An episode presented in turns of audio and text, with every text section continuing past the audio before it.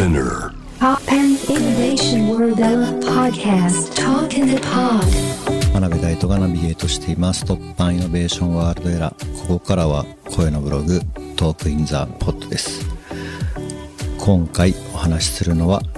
criteria についてです。 criteria って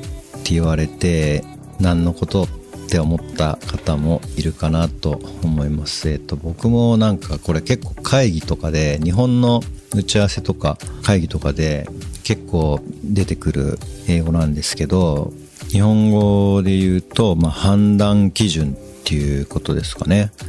まあ、評価基準とか。なんでこれがみんな英語で言ってるのかちょっとまあ僕もわからないところがありますけど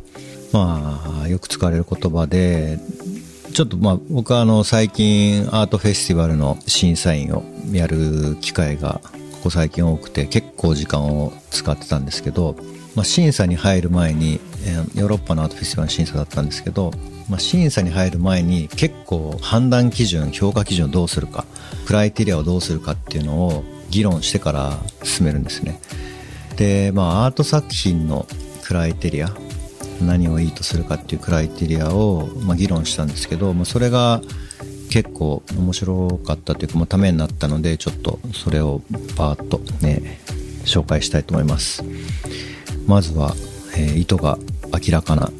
コンセプトになっているかどうか。コンセプトが明確かっていうことですね、まあ、これは何ですかね。ちょっと言い回しを複雑にしていいのか悪いのか何が言いたいのかわからないみたいなことが、まあ、良しとされそうなんですけど、まあ、結構そこは、まあ、意図が明確かっていうことが割と評価になってました。あとは好奇心。そのアーティストが持ってる好奇心っていうものがどこに向かっているか。そして作品の持つ社会的な意味政治的なメッセージ、まあ、そういったものがどういったところにあるか、まあ、作品を鑑賞した時体験した時の、えーインパクトがあるかどうか。作品の形態作家の活動っていうものが、まあ、ユニークかどうか、えー他に似たようなことをやっている人がいないかどうか。作品が未来を切り開く可能性があるかどうか、まあ、ポテンシャルっていうキーワードが出てましたけどそういった未来を切り開いているかどうか。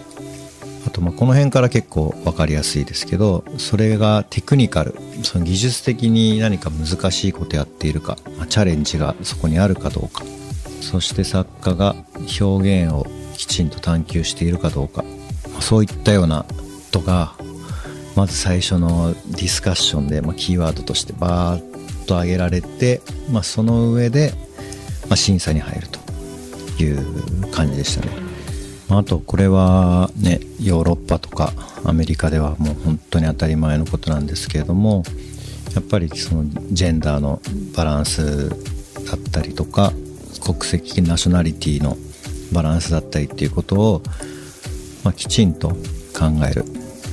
これはね本当にあの大事なことなんですけれども日本ではなかなか、えー徹底されていないことが多いんじゃないかなと未だに思います。最近もそういう多様性とかサスティナビリティみたいなことをテーマにしたトークセッションに呼ばれたらおじさん3人だったっていうねことがあってそれではちょっと受けられないっていうことをね伝えたことがありましたけど最近。もうその辺も当たり前にねやっていきたいなと思いますね。で先ほど、取り上げたそういうクライテリアっていうものがそういうアートフェスティバルの審査の中では、えー重要視されているということで皆さんがアート作品を、えー鑑賞する際に少しヒントになったらいいなと思って今回は紹介しました。今東京都現代美術館で行われているライゾマティクスの個展マルチプレックス。こちらがですね、えー5月11日までクローズ緊急事態宣言でクローズになりました、えーとても残念ですけれどもこの放送の頃にね状況が変わっているのかどうかちょっとわかんないですけどでもそういった観点クライテリアを持ってちょっと作品を鑑賞していただけたらまた楽しみ方が変わってくるかなと思いますのでどうぞよろしくお願いします。